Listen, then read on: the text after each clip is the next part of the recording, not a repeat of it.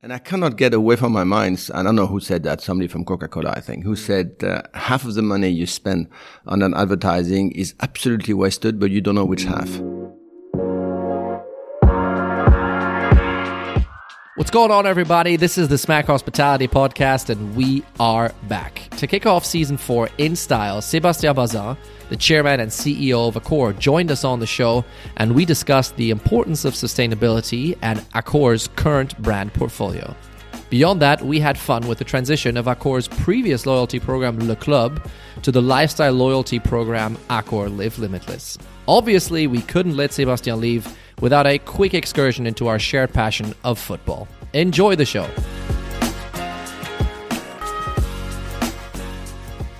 Sébastien, bienvenue uh, au SMAC. Merci beaucoup um, for for for being here. It's uh, it's it's great to to have you, um, Sébastien. I'm gonna I'm gonna start with a, a little confession uh, because I from I, you from me from, no from me uh, maybe from both of us. Uh, okay. I, I, I, did some research, uh, Sebastian. I realized that next year, um, and I don't mean to make you old or anything, but next year you will have been with Accor for, for 10 years. Oof. Oof. um, and I, and I wanted to start, uh, Sebastian, by getting your, your, your thoughts on, on the past 10 years what's it what's it been like? Um, I, I, you know I, I, had a look at some of the some of the topics and, and, and some of the things that you've you've pushed on on, on your agenda the the augmented hospitality idea um Accor live limitless uh, you know just just to name a few. Then you you managed through a, a little bit of a, a pandemic uh, so I'm told uh, which was uh, you know touched a lot of lives in in, in many ways. If you had to, to you know, to summarize or to, to look back. And I realize with everything that's going on at the moment, you may have not had the time yet to do that. So I hope. No, I do actually. I've uh, been reflecting quite a bit over the last 10 years. Uh, I always do this. Uh, first word, bumpy. Yeah. Uh, uh, then lots of fun. Yeah. Element of pride, uh, because I'm a bit narcissistic. Mm. Um, it's, no, it's been it's been good in the sense that I guess I knew why I came to Accor, which was to wake up a sleeping giant mm. and transform it. I think we did. A company stronger, better. It's a different company in nature. It no longer have any assets on the balance sheet, so we went uh, to a pure operator franchise or no longer an investor, simply because we could not afford it. Two, we moved away from Europe, which was 80% plus. Now it's 45%. Uh, we wanted to because I wanted to diversify away and go to the growth market, uh, all over South America and the GCC and of course, yeah. uh, Asia. Then we've been also increasing the exposure to luxury lifestyle, which yeah. was less than 15%. Now it's almost 50% of the group. So I've done all the things I wanted. Uh, I was happy to discover thousands of great talents, mm. uh, and I mean it. Uh, I mean so well. Uh, so the team is great. Yeah. Uh, then I uh, we went into COVID, probably the worst ever moment because I was right at the time we were ready to enjoy the growth. Yeah. Um, but we navigated pretty well through COVID. First, we didn't die, mm. Uh, and we could have died had we kept the real estate. Mm. Um, Two, I think Accor has demonstrated being an actor and not a spectator, yeah. even through COVID, participating and through Heartist Fund and helping doctors, nurses, and so many people. True privilege. I think my, since I've been a financial investor for 20 years before, yeah. my big regret, which is probably why I want to continue doing my job, is the board allows me to, is, um, with all the things we've done, uh, and everybody probably confessing that it is a stronger, better company today, I haven't really created any value for my shareholders. Mm. And in my word, it pisses me off. so I, because that's one of the things that I guess you're asking from a CEO of a listed company. Mm. It is it's fine to provide good help for the employees and your owners and your clients. Mm. But this is not my company. It belongs yeah. to others. So I'll, I'll finish my job when I could have actually done everything, including shareholder value. So, so what's the plan for the next 10 years? Oof, I won't, I won't, I can, as much as I said 10 years is the maximum, I can tell you 20 years, don't even think about it. Okay. Uh, but, but is, there, is there something, um, you know, whether it's 10, I mean, I can settle for eight. I'm sure the, you know, the board will settle for eight as well. No, but you, you know what I mean, Sebastian. Is there, is, yeah. there, is there something that, you know, that you've said now that, you know, obviously you, you know, it's not your company, as you said, with the shareholders, you know, there's an element there for any publicly listed company. Um, any other, you know, things that are on your mind where you said that's really something I would like to try and tackle over the next? Let's give it two years. Yeah, no, no, I'll give two? it to, no, no, I, I'm, uh, Fritz, you, you, your question is, is to the point. I'm a, and it's so, it's odd because I said it last night in Berlin here, uh, in front of probably too many people. So I'll say it again. It's, uh, it's, it's odd because I really believe I've done what I wanted to do. And at the same time, uh, the company is still very complex to run, uh, and probably even more complex to understand for an outsider. So, and that is not good at all, uh, which is probably why my share price is where it is. So I, I need to make the company still leaner and simpler, more agile, more flexible. Uh, so clarity about what we do best. Uh, and that's my next uh, 18 months is uh, surprising people again. Okay. Uh, it's not another transformation. It's probably simplification. Yeah. If we talk more about the uh, the present, um, Sebastian, you, you, there's there's one of the things, or you know, one of the phrases that keeps popping up when when we talk about Accor at the moment, whether it's you know in the informed press, if that's what we want to call them, um, or within uh, the company itself, is augmented hospitality. It's something that you guys have pushed very hard. It's something that um, that you've mentioned uh, over and over time again. We we saw each other in, in Warsaw um, not too long ago, where, where where this was also where you mentioned this as well. Walk me through your your understanding of augmented hospitality and and why you think it fits. Or the, the, the phrase fits quite nicely what you're trying to achieve with Yeah. I- I'll tell you where it started because I, it's, it's not what I'm the most proud about. Is uh, because it started because of a cost nature and not willing to be dependent on the OTAs, all those new platforms, whether they call them Booking, Expedia, or Airbnb for that matter. They've been inviting, invading my space uh, 10 years ago and and and they were and they still are very robust, uh, very good, uh, and they can either steal clients away from me or they take commissions away from me, and, and it's one of those business model where the legacy company don't have the same agility, don't have the same tech, don't have the founders mentality, and you can die by it. Uh, so what I've been deciding eight years ago, I said we really need when we pay a hefty price to get a customer called acquisition cost from Booking or Expedia. Uh, make sure you offer him, you offer that client for which you paid, let's say 12%. Let's sure you offer him more than a room and a shower. So augmented hospitality really started it. As long as I'm paying for customer, let's enlarge the net and the numbers of services you're providing to that customer. That way you have a better revenue base per customer. So basically help him go to a museum, to a gallery, to a restaurant, to so many things, uh, to a stadium where you will be the caretaker and hopefully get a revenues from it. That's what it started. Yeah. Okay. Then I realized that it was actually a very good idea, uh, but I had it for the wrong reason. uh, is that that notion of giving a better experience to somebody traveling far away from his home is exactly what the customers of today want, even more so post pandemic. But that's what they wanted even uh, three years ago. People are traveling either for business or leisure. They want to come back not as a different person, but a bit enriched by what they discovered, whether it's gastronomy, culture, architecture, you name it. But they need to be guided. Which is why I believe Airbnb experience will never going to work because they don't have anybody on the soil. Yeah. We have 280,000 people on the soil. That The helps. best- Yeah, for sure. Yeah, the best guide ever because they are from the local community. Yeah. Uh, And the clients, if you do it seamless and intelligently, they actually accept it uh, to have somebody as a caretaker and a curator. So it was really this notion of be the eyes, be the ears of that guy, listen to what he wants. And if you really do it well, they're going to come back to the brand because they would have remembered what you've done for them. And, and so that's how it started.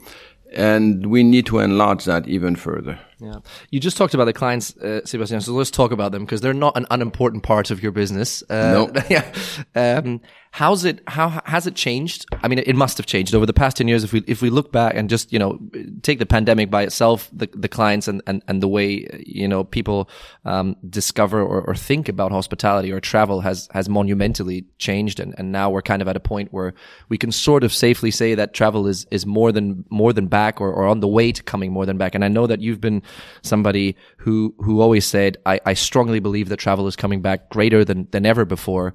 Um, walk me your, your experience. You, you obviously travel the, the world and, and speak to a lot of, lot of Heartists and, um, Tell me, tell me what they've been telling you in terms of the clients and, and so on and so forth. And also compare it maybe with, with, with when you first started. Because when you started 2013, 2014, and I realized that wasn't your first role in hospitality. Um, but, but you, you must have experienced a, a change there as well. The change occurred early 2000. It's very, very interesting to watch is for 40 years, 1960 to 2000, which was, which actually all the hotel companies being created in 1960s. Hilton, Marriott, Accor, Hyatt, all of them. And funny enough, all the founders are still alive. Uh, thank Yeah, God for them, actually. yeah. uh, but the, uh, and for 40 years, they, they knew the demand existed, but they created kind of a mass market product, mm. very reliable, very applicable, and at the end, very boring. The same lamp, the same color, the same electric switch at the same position. So people were waking up, whether it was Warsaw, New York, Paris, London, without realizing what they were, because it was the same Hilton, the same Ramada, the same Marriott, the mm. same Novotel. And and clients accepted it because they had no other choice uh, and no ability to actually define the big differences. Then social networks happen, and then you had all the search engine, and then you had the Trivago of the world. So all of a sudden, customers became more intelligent and had the ability to choose. And that was a huge revolution. Uh, so then mass market pushing your product doesn't work anymore and you'd better be savvy and understand what your clients want. And this is when you had a lot of uh, new brands existing and a lot of lifestyle brand, the Mama Shelter and the Ian Schrager's of the world. And that it makes it more fun uh, because all of a sudden you have to reflect and you have to think and you have to be more localized. Uh, now there's another shift which has to do with ESG. Mm-hmm. It's no question in my mind. People first were looking for price, location, and a brand. Mm. Then they were looking for a bit better than price, location, and the brand. They were looking for an experience and they mm. were looking for design and something a bit fancy. Now they're looking for what is that brand doing for the planet? How much water consumption? Is there any single-use plastic? Uh, are they respecting the local environment? What are they doing for diversity, inclusion, food waste? All of a sudden, you'd, you'd better be responsible for your act. And people would choose your company because of this. Um, and don't be gimmicking about it. Don't be gimmicky. Just make sure you announce it and you prove it. Thank God Accor has been very good at this for the last 25 years because we've been in so many countries, in tertiary cities in Sri Lanka or in Nigeria or in Chile for that matter. So it's uh, now is a time where no longer people are going to be looking at this, but then it's obvious post pandemic that people may travel less, but they're going to stay longer, uh, an extra couple days, which gets back to augmented hospitality. If you stay seven days in the same location, you're not going to be staying seven days in a hotel room, You want to see the world. which has had other implications, which I've also learned through COVID. Is the enormous independency between the big guys and the small guys. The big guys being Accor, Marriott, and the like. And we need the small bars, those small restaurants, those small cinema and shops to stay alive. Because if they die, then there's no other offer for that traveler to actually go and, and, and enjoy it. And it's, um, and it's actually a good eye opener for us because we're a bit, a bit obnoxious and full of certitude. It's never good. So it's, um, and it's the generations are also impacting your choices. No question, you'd better cater for the 25 or the 19 to 40 years old, which Accor has missed for the last 10 years. Actually, No, we recouped them for the last five years. Um, so it's, um, it's an eye opener. The one thing is, uh, Fritz, I, because I was smiling a bit when you said that I've been saying that travel is coming back. You know what? I'm not saying it at all because I'm the head of Accor. It's, uh, I'm trying to be outside of my own position Role, here. yeah, it's people were afraid of dying for two years. People have been home and they've been missing, uh, seeing their siblings, seeing their friends, missing oxygen, uh, to ability to go out. First time you actually lock people down for 18 months. So that eagerness to travel is linked to regaining your life. Freedom. I don't know how long that's going to last, but I can tell you, I've never seen so many people eager, and they go not as far. They go a couple thousand, a couple hundred kilometers away from their home. They don't even actually cross the border, and they go on Thursday night. They're back on Tuesday morning, uh, which is a great blessing for me because of ability to work remotely. Yeah. Uh, and and they work from my hotel on uh, on Friday. They work on Monday. They're back on Tuesday morning. So finally, I'm having my Sunday night booked because, Yeah. because because for 40 years my leisure my leisure market was gone on Friday on Sunday at five, and my business guy were coming on Monday. Monday, yeah. So finally, I got my Sunday. The Sunday is back. Yeah, nice. Um, Sebastian, you talked about a very interesting topic uh, just a second briefly, and I, and I want to dig deep before we talk about ESG because I have a, it's probably my I'm going to call it my Sebastian Bazin moment because you talked about a, an ESG story um, that that you had experienced, and I want to I want you to try and repeat it on the on the podcast uh, as well. But before I go there, let's talk about brands for a second because I know that brands are close to your heart, and and and and more so today than nine years ago. Seriously, and and why is that? Because because and I, it's funny that you say that right in there because I was going to ask: Has the CEO role changed a little bit, Sebastian? Has it become more of a because obviously the, the, the, you know the, the stock price the share price is still you know it's still out there and part of your responsibility Yeah. but but if we look at what you've done in terms of uh, with with brands you've you've you know you've added some very very let's say it how it is some very very sexy brands to the portfolio you named some of them and and that doesn't mean that the ibis and the novotel that have been there for years are, are not sexy but they Correct. cater to a different audience correct.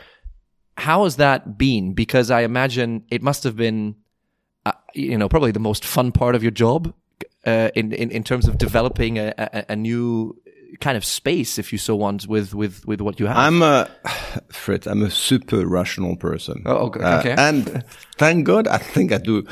I, I have the ability to think totally out of the box. So, Yeah. uh, but I've never really understood marketing. One because I don't know anything about it. Anne is not Anne Valpochek is not going to like that sentence. But no, okay. I no, I and I it take it took me seven or eight years to understand it, Uh-huh. loving it, wants to participate, and I cannot get away from my mind. I don't know who said that. Somebody from Coca Cola, I think, who Mm. said uh, half of the money you spend on an advertising is absolutely wasted, but you don't know which half. and it's you know what? It's uh, that sentence is probably still true today, which is why I probably never liked it because I'm a rational guy. I want to make sure if I invest a dollar, what's my return on a dollar. Yeah. Uh, that being said, I'm, um, yeah, as a CEO, I, I realized today that a brand is extremely important mm-hmm. because actually people choose a brand because that brand represents who they are. You know, I was talking a couple of days ago with a big shot at, uh, at Bain mm. and we were talking about Nike. Mm. And I'm old enough. I'm 60 years old now.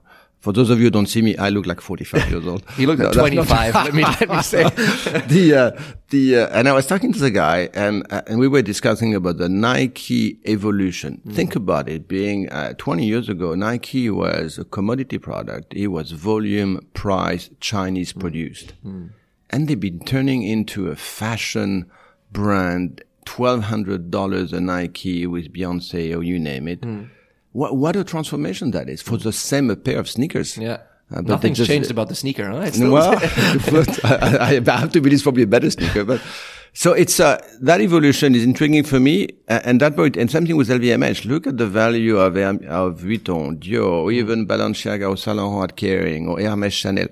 I need to wake up. I need to wake up to the fact that guess the brand is super important. The only thing uh, which I want to build within hotel space, for me, a brand has to be incarnated. Okay. You need you need a soul behind it, whether it's a designer, whether it's a founders led, uh, like Christoph Hoffmann for 25 hours and Jeremy Trigano for Mama Shelter or Alan Faena. It doesn't come by accident. Hmm. Somebody is inventing his brand as something profound. Uh, and that's why I'm a little bit uncomfortable here because I'm not a founders led. One day I hope I'm going to be an entrepreneur, but so long story short, there's two things which are big switch, switch for me for the last nine years. Number one, I love people, hmm. which I didn't know. I I love them so much. So now part of my joy is yeah embarking to eighty thousand people, no hmm. question about it. Two, the next two or three years, uh, I will still be with my people. Yeah, but I'm gonna go. I'm gonna go 150 percent on brand because that's the big differentiating factor with my peers. Uh, as good as they are, they actually are super good. All my American peers and the Chinese, oddly enough, a French rooted company could make a big difference if I were to be even more centralized on brand DNA differentiator. Yeah. And we have the ability to do it, and we have the brands which with which we have to do it. So that's my next turf. Okay, I the, the, the I, I ask for a reason, uh, Sebastian, because I um the the very first Mama Shelter experience that I had was was in the original Mama Shelter in Paris, in the first Mama Shelter in Paris, Ooh, and I was and and this is going to get a little embarrassing right here. I was on a date, so a French girl took me to said. You're not going to talk to me about the sex story at the reception. I, am not. We'll do that after the podcast. But that's and and the reason I wanted to ask about this a little bit more in detail is because um, the experience I had on that evening, the date was horrible, but that's a different story. But it was the first time that I saw all age groups you know, somebody who was a business guy who was who was in their sixties was sitting alongside uh, the, the, the the table that we were at. Um, it was a, it was a large community table in the middle, and so on and so forth. And at the same time, you had people, you know, my age who just in their in their early or mid twenties, um, sitting together in the and they and everybody had an amazing time. It was not with all due respect, you know, it was not your hotel lobby bar kind of experience where you're kind of there because you have to be. Um, everybody chose to be there, and and and it struck me because I had never heard of Mama Shelter for starters, despite the fact that I'd been around for in hospitality for a minute. Um, and I was wondering whether, or I wanted your take on on how important um, those kind of brand experiences are going to be in the future because. It's, this is the future, or, or, or is it no, no, no. It is the future. It's. Yeah. A, I, I'm smiling again because I I know precisely the place, which Yeah. can actually dark ceiling, black Yeah. ceiling with a lot of actually painting and writing on the ceilings. It's it's it's very interesting. You had a bad experience, and I hope she or he's married now. No, with, not with you. married. She is actually, but, but the uh, this is precisely why we bought Mama Shelter. Exactly for what you mentioned. Mm. Yeah. Is I, I've been there numbers of times when I was not even at Accor, I was at Colony Capital at the time. Mm. I was, English would say, flabbergasted by the, uh, that mixed of investment bankers, legal guys, Mm. fairly rich, grandparents, children, dating, all genders. They were having fun in the same location with the same food. Mm. Amazing. The service was not great, but gosh, was it fun. Yeah. Uh, and the guys had tattoos, earrings, and, and that was an, and it was, you're talking middle of nowhere in Yeah. Paris. Yeah. Uh, It was not- better. not downtown. Yeah, so, yeah. and it's, and that methodology still works 20 years after the fact. Mm. And, and I was, it was, I was so intrigued. I said, not only are they able to mix all those different, uh, that diversity, but two, 85% of those people in that, uh, in that restaurant were not from the hotel, Mm-hmm. local community. And that's the magic. If you really can, within the hotel space, put together, commingle the travelers with the local guys coming to the bar, to the restaurant, then you win. Because the travelers will, f- will basically want to go to that place because it happens to be trendy. Yeah. Uh, and the local guy is happy because it's like a local restaurant. This is exactly what lifestyle is all about. The one thing I've learned as well, whether it's Hoxton, Mama Shelter, 25 hours, we have matter, some, we have 14 of them. The one thing which uh, Sharan, the founder of Hoxton, told me on recently, three months ago, I was again full when I thought he was mostly design, space, ambience, and who is in. And he said to me, Sebastian, this is only half. The other half is the team. And it's very intriguing, and he's right. Uh, the the people working in the lifestyle hotels would have never worked into an Ibis Mercure Novotel because we probably would have never dared of hiring them because they had no prior experience. And, and what you also said, please, I, I want to say it because I've been I've been also uh, foolish to not say enough. The legacy brands of our Accor are not dying at all. Mm. At all. No, We're actually growing them. The- What I need to do, go back to the brand DNA. My biggest wish is can I really export the recipe of success of the lifestyle brand Mm. when it comes to food and beverage uh, and the teams and basically import this Yeah. to the legacy brand Le Mercure, Swissôtel, Pullman of the world. I'm, I'm sure it's doable. Mm. The only thing which I, I need to do it 10 times or 25 times because I'm sure there's some kind of a resistance factor from the existing teams of Novotel. Do they, would they really accept it? Uh, if I do it well and if I embark them, probably unlikely. But that's my next endeavor.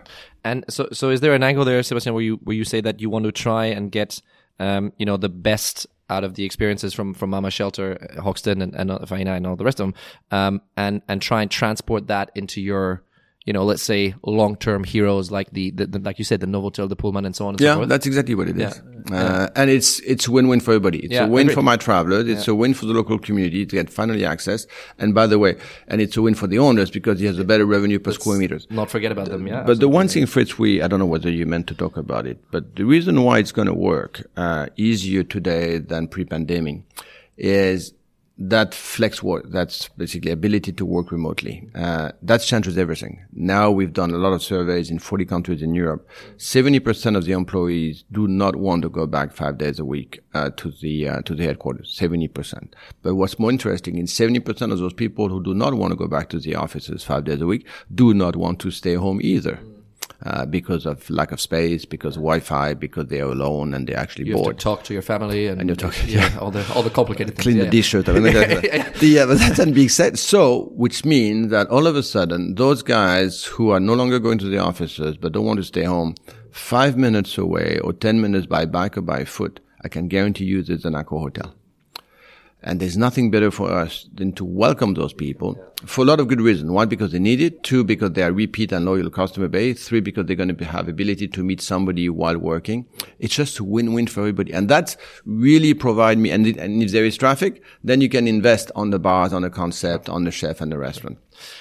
I, I wanted to I wanted to quickly ask you about this and uh, before we talk about the ESG topic, Sebastian, because forgive me for saying this, but 15 years ago, that that agile thinking um, of saying, okay, wait a minute, there's a new trend here. People, you know, are looking to work remotely, not necessarily work at home, but work remotely. And I have an Accor hotel every, you know, five meters away. So why not use that?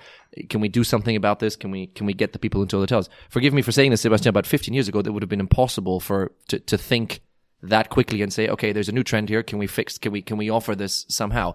How is the hospitality, um, you know, I, I don't want to go as far yet and call the hospitality industry agile, but are we, are we making progress and becoming a little bit more, you know, a little bit quicker, a little bit better in understanding trends and putting things into place, not within a time span of 20 years, but maybe, you know, two, three, four? I, you know what? I'm, I would say it depends a bit where you are. Okay. Yeah. Uh, Yeah. If, okay, I'm going to say something which is not great. Um, That's fine. We have all the you- editing if you- possibilities. If you, no, if you, if you happen to be in America, which is a fabulous hospitality market, uh, controlled by six guys, uh, do they really need to be that innovative? Probably not. No, they don't need to. There's a big cash flow machine. They control their market, uh, and the Americans are probably less daring to go to lifestyle products. They don't, don't they don't really need it, or they don't understand it.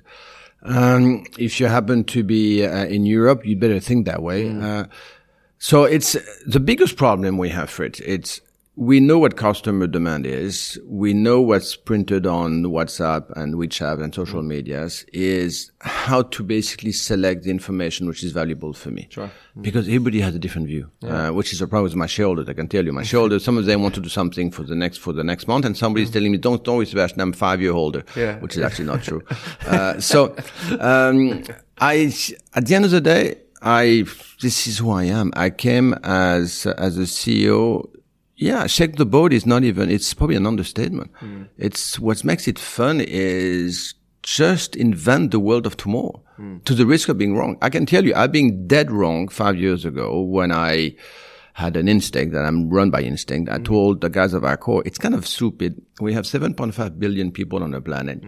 And my clientele is only 1.5 billion travelers. Hmm. So that means I don't don't address anything to 6 billion. So I hmm. said, guys, let's wake up and let's offer and let's start Accor local. Yeah. Because I said we have 5,400 hotels in the middle of all the cities on this planet.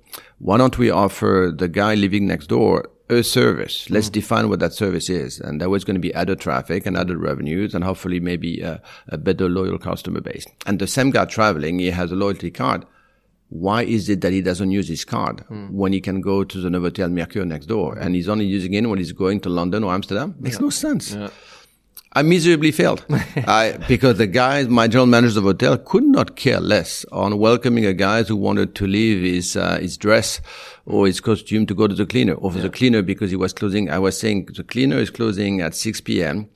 And then he has customers he knows super well every week. And one customer is telling him, I need to go to the opera on Thursday night. Could you please make sure I get my costume by Thursday? Of course, the guy's going to say, yes, I'll do it for you. And the poor guy having his, uh, his boss asking him to stay at the office at 5.30. He's missing the, six deadline. o'clock, the deadline. And the, the cleaner guy who could have actually, laundry guy could have actually dropped his costume to the Novotel. Yeah. That way he can pick it up at any time. This is just common sense. Mm. No, I failed.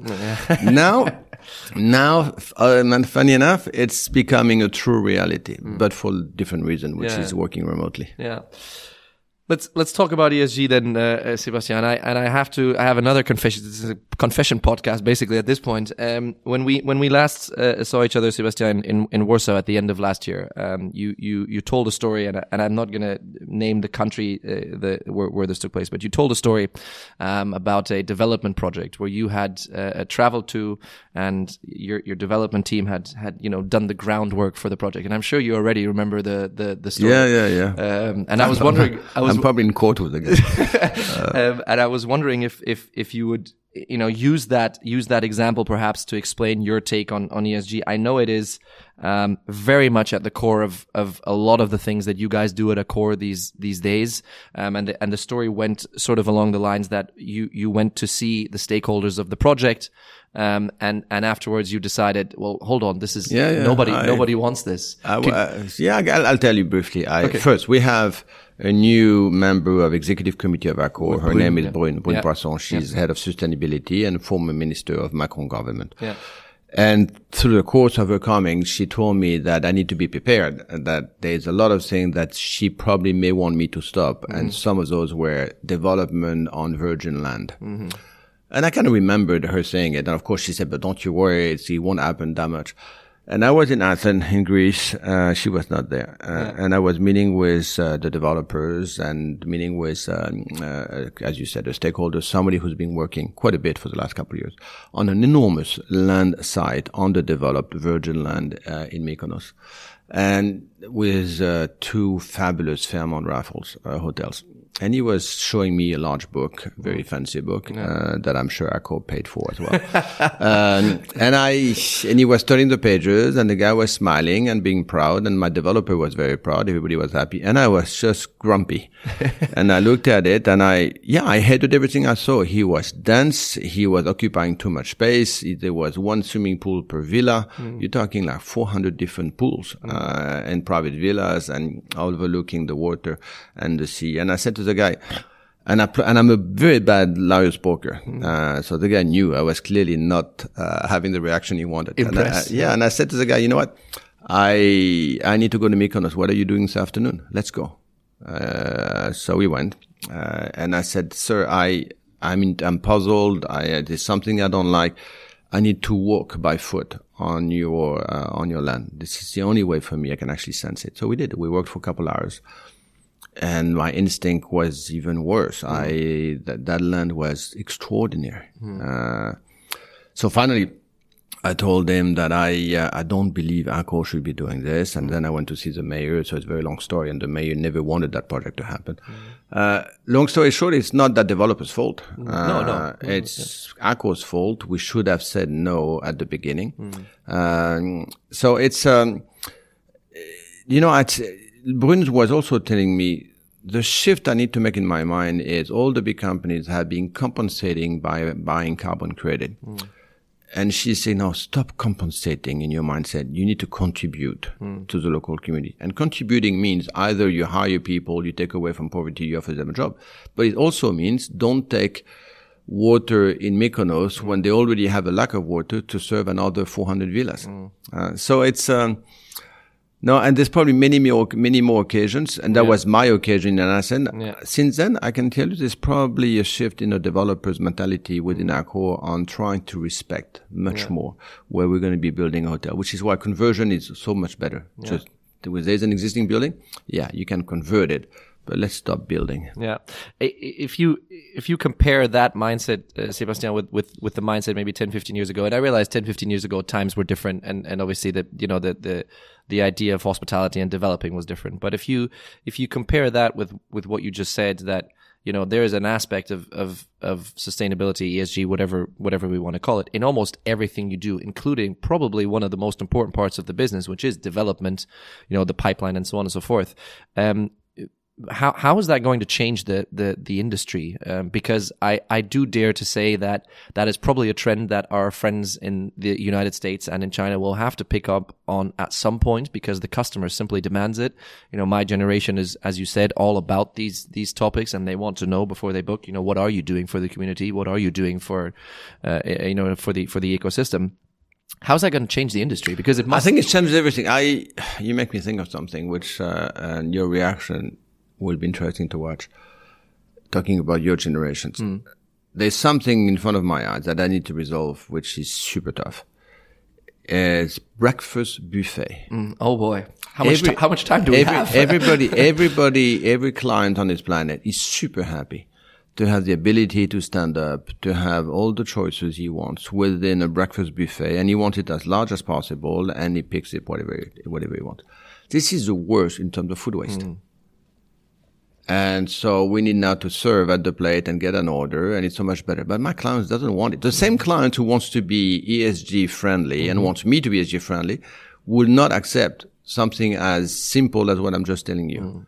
So yes, it's everything's going to be also for for God's sake uh, having your bed redone every couple of days as opposed to every day, keeping the same towel that we don't have actually use of uh, detergent and water energy. All of that is simple stuff to do. So I'll win if you let me win. and in, and in order and in order to get that going. I need to explain all the things I need for my clients. I think they will embark, uh, but but I need to be very clear about it. um, Sebastian, we haven't talked about the elephant in the room, which is which is uh, we have a mutual passion for a, a sport called football. Um, so so I do want to, and I, and I want to talk about uh, the the football in a in a you know in com- in relation to what you've done with Accor Live Limitless, um, because uh, before we talk about PSG, and and I hear they need a new coach, so I wanted to know if you're available. I, I'd be a lousy coach. I can say. Um, but before we talk about about PSG, ta- walk me through the transition um, from Le Club to to Accor Live Limitless, and and a little bit your opinion, because I've I've obviously spoken to to to some people who um, have been with Accor for many years, and and and they gave me their take, and and I, I really wanted to hear it from from the man himself, if you don't mind me saying so, as to the the idea of creating experiences because we were I think you will agree with me based on what you've been been telling me the, the past couple of minutes. We we no longer sell the, the bed. The bed is fine. The bed is cool, and we you know we can all settle on the fact that the bed should be comfortable and ideally has a pillow and a blanket. But that in a, in a best case scenario. But that's not the full story anymore for for uh, certainly for leisure travel and probably for, for to most extent for business travelers as well. So walk me through your your your your your thoughts on all and and and how it's worked Yeah, out. I, well, I call it limitless. This is uh, the logo was invented by a guy in Australia, uh, Graham Wilson. Uh, he is the logo is very strong. Yeah. Uh, this capital A with a Bernache inside. It's Yeah. uh, very well done. So I was super proud when he presented that to me. When he presented this to me, uh, live limitless. Very intriguing, very interesting. I'm all for it. The only question, yeah. but the only question mark today is the limitless means you may not be as planet friendly as they think. Uh, and there is a question of waste here, which is I need to be very careful on the way it's going to be interpreted. Um, Le Club Accor Hotel was so boring. Uh, he I'm was, glad you said it, he yeah. was, was a wrong appellation. Uh, and it was boring because you had no ability, no partnership, except maybe Hertz Mm. uh, and one car rental and, and Air France, I, I believe. The rest, he, he was just within a box and within the travel industry. If you want people to like your loyalty program, let's make sure they use it at least twice a week. Otherwise, it's useless. Yeah. Uh, and in order to do it twice a week, you'd better create partnership where with entertainment company, music company, arena, and uh, and many other things that we're doing now. And it's uh, and I call it limitless is of course uh, more sexy. You need to be more credible, visible, notorious, which is why we became the main jersey sponsor for Paris Saint Germain, uh, my club of heart. Uh, even though they should have won the European Cup. Plus, I saw Real de Madrid winning last night. Yeah. For God's sake, we were better than Real de Madrid, uh, at least for uh, three uh, three halftime. Yeah. Uh, so, but it's um, it's it's a very difficult thing to do because we're 25 years late. Uh, the American guys started the loyalty program in 1985. We started in 2005, and they have almost half of their clients using being cardholders. For Accor, it's a bit more than a third. Uh, it's super important because you're then less dependent from the OTAs. Um, super dependent because it's more resilient and predictable for your owners to invest into an Accor brand because he knows he has at least a third and hopefully two more half. And it's very important for the customers, uh, except one thing, uh, which Fritz, you are the right generation. There's two loyalty members here. There's the one who goes to economic mid-scale. What he wants is mileage, reduction in pricing, and, and maybe access to free breakfast, which is very much price driven. and hopefully not a buffet. Uh, no, not a and the guy who goes to Raffles or Lifestyle, he actually wants an upgrade. Mm. He wants an experience, basically being uh, happening to go to a concert next door. He wants something which is non-material, mm. uh, and and you have to have it within the same program. Difficult, which is one when I talk about simplification. Let's make sure we address different Accor, different segment of Accor. Mm. Maybe it's the same methodology but different deployment. Has loyalty changed? Straight up question. Has loyalty changed in the way that it's that it works? But of course, anybody yeah. believes people can be loyal only to Accor. It's just foolish. Yeah, the naive. same guy was telling yeah. me how much he loves me, he has like three hotel loyalty cards. Yeah. Marriott, Hilton, myself. So no, I know this. Yeah. That's that's okay. Yeah. Um, now, Sebastian, we haven't we haven't spoken about one thing that I know is is very close to your heart, and I obviously before the podcast, like I said, I spoke to some people at Accor who have met you and who have um, worked for you for a considerable amount of time and we were actually briefly talking about this with the uh, with your with your staff that are in the room here, um, and we said that um, you know Sebastien is a is a CEO and he needs to worry about the share price and the stock price, but the guy genuinely cares. And there's a couple of examples, and I, I and I, you will have to accept this compliment. Um, everything that talks about Heartists, the Heartist Fund, and so on and so forth that that you guys have created. Can you can you explain to me why you think that was as important? Because it's not something that that I would take for granted um, in, in any shape or form. And, you know, there really isn't a whole lot of comparable programs to what you guys have, have done in that specific regard. Um, and yet, um, you know, you've said in, in, in many interviews that, that I, that I've read beforehand, you've said that, you know, it was just the logic thing to do. There wasn't, you know, we didn't, we didn't have yeah, a task was, force. I don't, I don't know how logic it was. You know, I, five years ago, I asked the head of talent culture, Arantxa, at the time, and mm. I've, I've, asked her, I said, Arantxa, do me a favor. We happen to be in 120 countries, uh, with vast differences in culture between a guy from uh, sub-Saharan Africa to a guy in South America, let alone a guy in uh, Southeast Asia. I said, try to find to find me what is it we have in common. Mm-hmm. Uh, mm-hmm. And uh, 40 people worked probably in 10 countries, and they came up with a fabulous contraction of two names called a heartist, mm. which is basically living from the heart and being having the expertise and being an artist. And that name, I was shocked. I was so pleased when they invented it, and I actually wanted to relabel Accor Heartist Group. Mm. Uh, ah. it, cost, it, cost, it cost a fortune. I probably won't ever do it, but gosh, I want to do it.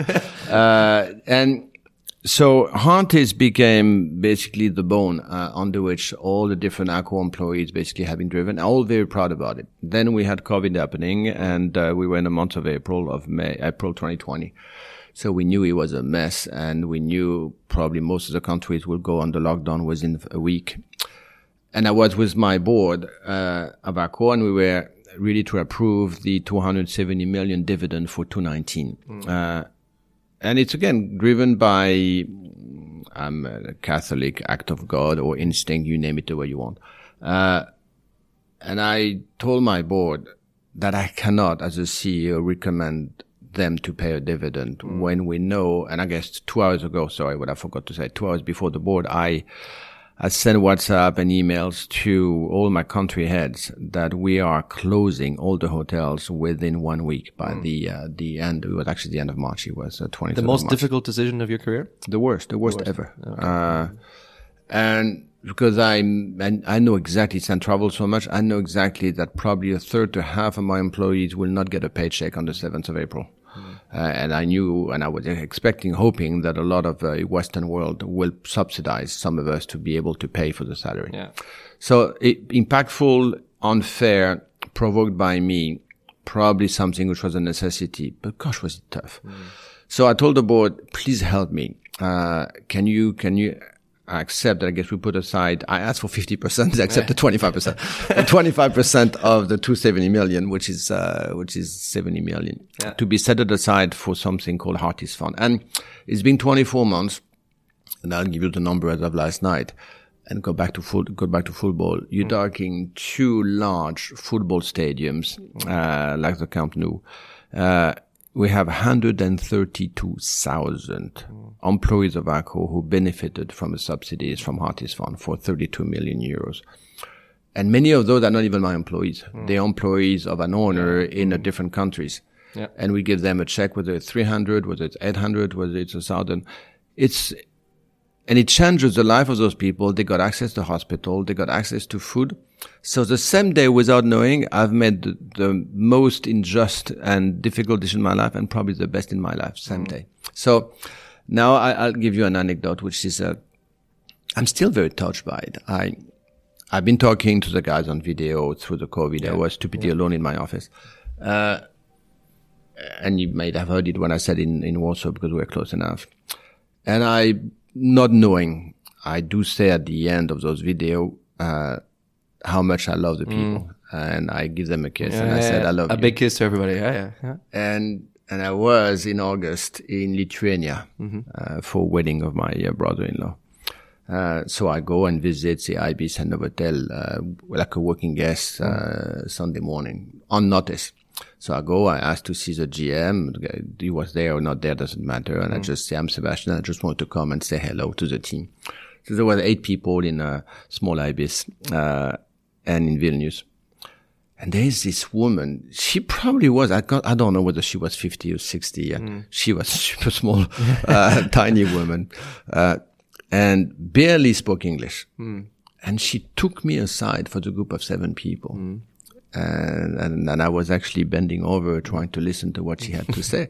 But the only thing she had to say is said, Monsieur Bazin, I'm alone. Can you only tell me, just to me, that you love me? Mm. you know what? This is what, this is why I like my job. Yeah, That's the best part. Yeah. Um, Sebastian, if we, if we look at the, the, the, the artist and the, and the people and, and so on and so forth, and I, you know, I, I don't, that's why I deliberately put the, the question or the topic to the end because um, we all we can all agree that you know there's there is a staffing challenge and, and that will continue to be there for, for, for, for a minute or two. And and yet there's companies like yours who've who've done you've gone out of their way to take care of of of uh, you know of their staff. Walk me through how you see that that developing. And and frankly a little maybe a little bit of a provocative question. Is there a staffing challenge or is it a problem of the employers that is now catching up with us a little bit because we we maybe didn't do enough previously for, for sure the latter yeah it's my fault yeah uh, we're being blind we're being arrogant we we haven't listened uh, it's uh, it's a fabulous industry. Mm. We have fabulous people. We have great clients and the best brands. But we being we're being forcing too many of our employees, mostly those underprivileged, mm. uh, to accept a lot of constrained hours, uh, mm. uh, sacrificing weekends, nights, and not paying them enough for their sacrifices. The problem yeah. I have today is now I'm more lucid, uh, but I can't afford mm. to pay them much more because of the nature of what losses we had for the last couple of years. So it's a vicious circle. The only way to, you need to have mid terms between what I just told you. I mean, a mid solution, which is pay them more than what they had before, which we have done already for the last six months. But since you cannot pay them as much as you wish you could, then make sure that within a couple of years, you, they will be evolving mm. in their own career development and not having the same level of sacrifices. Yeah. Because people accept sacrifices first time job for a couple of years, but, but we've been having people accepting it for 20 years in mm. a hmm. row. So it's a wake up call, an enormous one. Um, it's also something where it needs more recognition, identifications of who they are. Mm. Uh, many of them would like to be mobile to go to another brand or another country. So my talent and culture people have an enormous job in front of them. My only sincere ask here is the recipe should be common in between the different operators. Mm. I, anything, in both actually on ESG. Mm. I'm saying for anything which is labor shortage on the responses we need to our staff should be elaborated, brand thought by Marriott, Hilton, Hyatt, the Chinese, us, mm. because we're going to be smarter together. Yeah. And then we'll be deploying. And there's, there's no reason why one is actually should be taking, uh, the helm uh, at the expense mm. of somebody else because that is, that is really, uh, ego me, ego driven. Yeah a final word to PSG Champions League next year. I mean, I know that PSG is very, very dear to you. Would you tell me if Mbappe stays? That's yeah, that's, okay, that's the first. That's the first big question. Fair enough. Okay. Uh, I don't know. Could they? Do they have the team to make it and win? Of course they do. Do they have yeah. the right uh, financials? Yes, of course they do. Yeah. Is it the best uh, capital city on this planet? Yes, of, of course, course, it's Paris. I, I, so uh, that being said, uh, I've been a PSG chairman for five and a half years. Yeah. When in my previous life, I we owned the club. So it's. Um, it's between luck and moment. He took, God knows, 15 years for Chelsea and others. Uh, so yeah, one day we'll have it. Uh, my, my ask, uh, and I'm damn serious.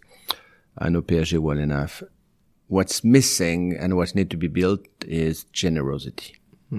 They have all the individual talents but do they have the warmth and the generosity to play together? That's what will make them win. And you have it at Liverpool. I, I- I mean, that's a success story that is unheard of. Yeah. Sebastian, just like that, 45 minutes have passed and I, I know that you need to get on, but I do want to ask two, two short questions at the end. Um, just out of curiosity, because we always do this on Smack. If you were to name one hotel that is not part of Accor that you have uh, experienced, that you love, um, that you, that you have great admiration for, um, is there any, any property that you, and I realize this is difficult. No, no, no. I, I'll tell you, I went there like a month ago by accident. I just went there only for lunch. Shutters on the beach in Los Angeles. Uh-huh. Uh, because you have, you have the ability to have a club sandwich barefoot on the sand Mm. in Los Angeles. Yep. I, I'll go there any day. Any any day of the week, any day of the week. And then uh, the final question, Sebastian. Um, 2023 is is not too far away. Um, give me one one thing that if, if we see each other at the end of next year, um, and you and If I'm still there. if- because I mean, my, my term is up in May 23. Okay, but let's assume you're still there. Yeah. Um, uh, uh, and you and you and you we see each other at the end of 2023. What what should have happened for you to say, yeah, I'm happy. I'm happy with the year. I'm happy with the way things. things I, out." I'll surprise you. Um, a better world.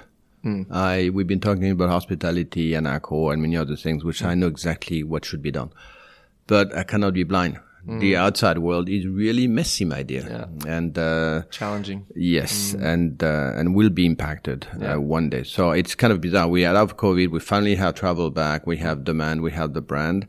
And here we have what's happening in Ukraine and what's happening in China and all the interest rate and inflation. And it's a mess. Yeah. Uh, so let's make sure the right people resolve their mess at the same time I'm resolving mine. Okay, sounds good. I wish you all the best for that, Sebastian. Merci you. beaucoup. Thank you, Fritz. Uh, and I hope to see you soon. Merci. Salut, bye bye. That's it for this episode, everybody. Thank you for tuning in. Don't forget to share your thoughts on this episode and everything else that is going on at Smack with us by checking out our website at smack.media or connect with us on LinkedIn, YouTube, or Instagram. We'll see you next time.